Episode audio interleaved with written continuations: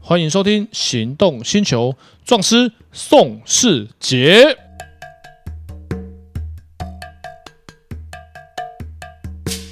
欢迎收听《行动星球》，壮师宋世杰。哎，我是导叔导根座。哎，导叔，听说你最近有一个什么难以启齿的问题想问我？哎，不是我了，我帮我朋友问哎，的每啦个。都是这样，都是帮朋友问，都不是你，我知哎道一。定要的啊！哎，没有约炮这件事情，哎，我这样讲会不会太直白？呃，没关系，这个 NCC 应该不会，应该不会被开哈罚， 哈应该没是关系不会哈对，。好啦，我直接讲啦。约炮这件事情有没有什么法律上的风险？呃，我跟你说，这是一个非常艰深、复杂、高难度的法律问题啊，。不过就是你情我愿而已，还有这么复杂的事情。哦，那这约炮就牵扯到你在什么情况约，跟怎么样的约，跟你约的对象是谁，跟在什么地方约。哇，你越讲越复杂，不就是呃，通信软体上面，哎，你情我愿，OK 呵，谢谢。嗯，好，那所以这个是陌生人，对不对？呃，也不一定嘛，首熟先熟识的也可以嘛。对啊，那通如果是交友软体或者是陌生的软体，那你跟他不认识，第一个他有没有成年，你知道吗？哎，不知道哎，好好，问再者他有没有结婚，你知道吗？哎，不知道哎，他是不是八大行业的，你知道吗？哎，不知道哎，他是不是来跟你仙人跳，你知道吗？哎，不知道哎，好，我举我举个例子来给你讲讲给你听。这个之前我们节目外面有讲，节目上面有讲过的。那就是很多女生性行为开放没有违法，通奸除罪化。但是呢，她如果到处跟男生一夜情，嗯一夜情完之后，她老公来告你，嗯，她都承认她有跟你发生性行为。好，甚至女生还要自拍留下来记录，反正不露脸。嗯，那证据确凿，你的侵害配偶权一定跑不掉。哇，那侵害配偶权这是民法、啊，好，那再者，那她如果告你强制性交呢？哎，这是刑法、哎，强制性交这是严重了哦。对啊，那强制性交的定义是以违反他人意愿实施性交。你要用什么样证据可以证明女生或是男生跟你发生性行为的时候是你他同意的？哎，等等等等等，你这样越讲越复杂了。我我我举例来说，这种事情不是大家你情我愿吗？啊，万一如果说，哎，结束了以后，任何一方还呃反悔，那直接说，哎，是你强制我性交，嗯，那这这个就是最大的风险。那这不就是呃哑巴吃黄连吗？诶，约炮有风险，约炮要谨慎，你有听过吗？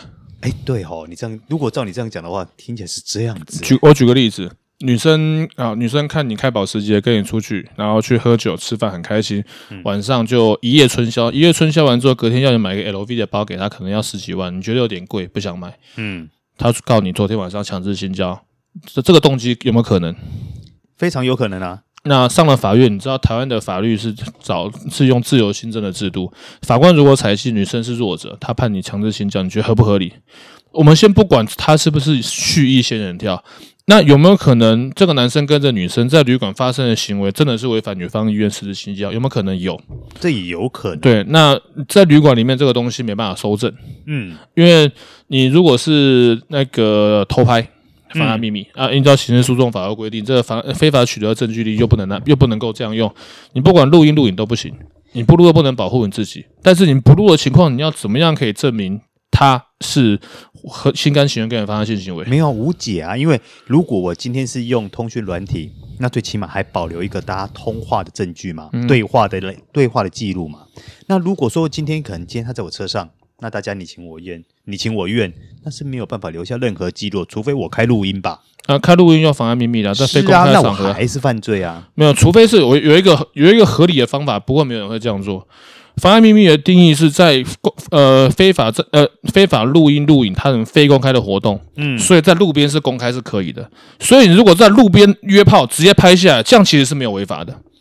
这这也太赤裸裸了吧？哎哎这个就牵扯到妨碍风化，对因为你这样的录的就不是公开，你就不是录非公开，你录的就是公开的嘛。哎、我总不能我在站在路边，然后我拿起手机，然后开始说。我跟你一夜情好不好？好，啊，不是不是不是不是好不是不是要录不是要录你们的口头约定哦，是要录一夜情的过程。啊，路过程，那就那跟不就要在哎那个什哦么，一定要在那个 hotel 里面偷拍？那那在 hotel 里面啊就是非公开的嘛。对啊，啊，如果你在路边就是公开的嘛，是啊，所以你你拍在 hotel 里面的话，是不是妨碍秘密？是啊那、，在路边就不是啦。你们在路边你妨碍风化啊，啊，所以妨碍风化比较轻嘛。哦，你先是两呃两相其害，你知道 取你其知轻道就对了法律就是要 要为呃，我们有一个有一个哦知名偶像剧叫做《最佳利益》，啊，对不对？律师要做什么？帮当事人争取最佳利益。嗯嗯，对，你要卡防案风化，还是要卡强制性 没有交？，哎，对对对对对，哎，嗯宋仲师，我觉得说，哎，你刚刚真的不是在卡虎烂哈，合不合理？呃呃，听起来合理啊！啊，你在路不是边，听起来合没有你在你在你在路边呃进行苟且之事哦。节目上我们要讲文雅一点，啊你在路边进行苟且之事是妨碍风化，嗯啊，那就那个就几个月罚钱，然后你再把它拍下来， 那就没有妨碍秘密了。所以你这样拍它就不是非法取得的证物。那所以他如果反口反咬你一口的话，那这个证物就可以拿出来用。可是如果你在旅馆的话，就是妨碍秘密了嘛。嗯，那如果在车上呢？哎、这伤害也是非公开，不行，啊，也不行，对，也不行。也不行。哇，那这样的话，那嗯，好啦，我直接讲，那如果约约炮的话，要怎么样质保呢？看这个节目上不能讲，这不要害 我。没有，所以我们这边这边就是呼吁，就是在因为呃宪法保障人民的身体的自主权，所以嗯约炮其实没有违法。对但是呢，请麻烦就是各位有心用身体交朋友的朋友听众们，嗯麻烦就是你们手段不要太拙劣。就是约炮也要讲个情调，带女生吃个饭呐、对不对？嗯，然后就是把她按把她按奶的好，搞不好她会变成你老婆女朋友也不一定。嗯，对，然后就是不要有一些的有不是就是本身约炮这种行为我是不鼓励的啊、因为有风险。因为这么多年我们遇到 N 件，今年嗯遇到个大概两三件吧，啊，这么多啊！那蛮多的这样。哎，那约炮像我们刚刚提到说，它会有呃侵害配偶权的问题，民法，嗯，那刑事是那个强制性交。对，那通常这种案件来说，强制性交成立的比例高吗？呃，看运气。啊，为什么？因为台湾，因为其实很多我们看了很多很离谱的判决，就像我们之前节目有讲过很多很离谱的判决。哦，你讲的哦，离谱哦，你讲的哦，离呃，离 这也是一个法律问题。就像我们在 Google 评论说这个餐厅很难吃，有没有违法？嗯嗯，没有啊，对啊，我判决我觉得很离谱，是我个人的观感嘛。嗯，不违法，我没有，我没有，我没有说你这个法官怎么样啊，嗯，我只觉得这个判决很离谱，就是是不合乎是常理，不符合人民的期待，对啊。然后那很多行为到底有没有合意性交？就像我的原则哈，就我这么多年来，我我就两种案子不写，第一个毒品贩卖的我不写，嗯，然后第二个强制性交的加害人我不写，因为其实强制性交在我们专业法律人来看，这其实很容易脱罪。那我不想用我的专业变成性侵犯的共犯，嗯很简单的道理，女生被性侵了，我帮你打成无罪。你路上看到，你想砍死我吗？对不对？你女儿被性侵，我打成无罪，你一定想砍死我不吗是？啊，这也有损自己的阴德吧？啊，对啊，所以反正我的主业又不是做这个，对不嗯对？那个这种这种案子呢，我们律师事务所的律师会处理。那种这种事你就不要找我，你就找他。 对你也不用咨询，我不想回答，对不对？因为其在我们看来，其实很容易脱罪。嗯对，那那个有问题去可以找律师，对，因为其实很多律师都不接了，就像毒品案，其实很多律师也不接。嗯哼，然后因为这种案，其实因为毒品其实贩卖要脱罪也不是说很难呐、啊嗯那所以我们的原则就是没，就是我们的原则就是性侵害这种案子的加害人，我们都这种案子我们就一律都不接。你可以找别的律师，不要来找我们事务诶所。那我问一个比较实际一点的问题啊，因为通常假设是双方一开始合意，那可能到后来其中有一方觉得说反悔，或是有啊任何其他因素，我们之前不是有讲过一个判例，就是有上新闻，就是那个女生今天晚上跟你发生性行为，她同意，对，隔天早上起来发生性行为，她同意，你觉得是这样子，结果她隔天来告你，告你前天晚上她喝多了，你是强制性交或者趁机性交，反正那一次是违反意愿。可是隔天早上酒醒了又做了一次啊，所以那女生说，对啊，我清醒之后跟你做这一次是合意，我没有告你这一次但是，他是告上一次，哎、判有罪，哎、这个有上新闻。哇哇哇哇，那合不合理？合理啊，因为其实基本上你喝了酒，就算你是同意他同合意性交，但是也可以主张你是趁机性交，你趁他酒醉嘛。哇，这搞得好复杂啊！所以约炮有风险嘛？对啊，喝酒前的、喝酒后的还要分开算呢。最近有一个判例啊，那个判例是呃，传播小姐去参加那个参呃客人请他们去陪摇，嗯然后呢被判那个强药剂是强制性交嘛，两百二十二条，然后被判这条不成立，因为小姐去之前就知道这是毒趴，你去之前就知道你会用药，所以她不并不是你用药之后才性侵你，她认为是你本来她就知道你是同意要用药，所以这条是判比较轻的趁机性交。嗯嗯嗯，对，然后这个判例也是比较特别一点。就像其实像性行为这种事情哦，就是本身性行为，但是我们要呼吁几件事，就是呃发呃安全措施要做好，对，就呼吁大家一定要使用保险套。原因是是原因是是因为第一个是为不要呃性的传染病这样子比较安全，相对安全没有绝对安全，然后再者就是不要不小心怀孕，对，然后再者最麻烦的就是即便是合意性交啊，一夜情喝多了，结果不小心怀孕了。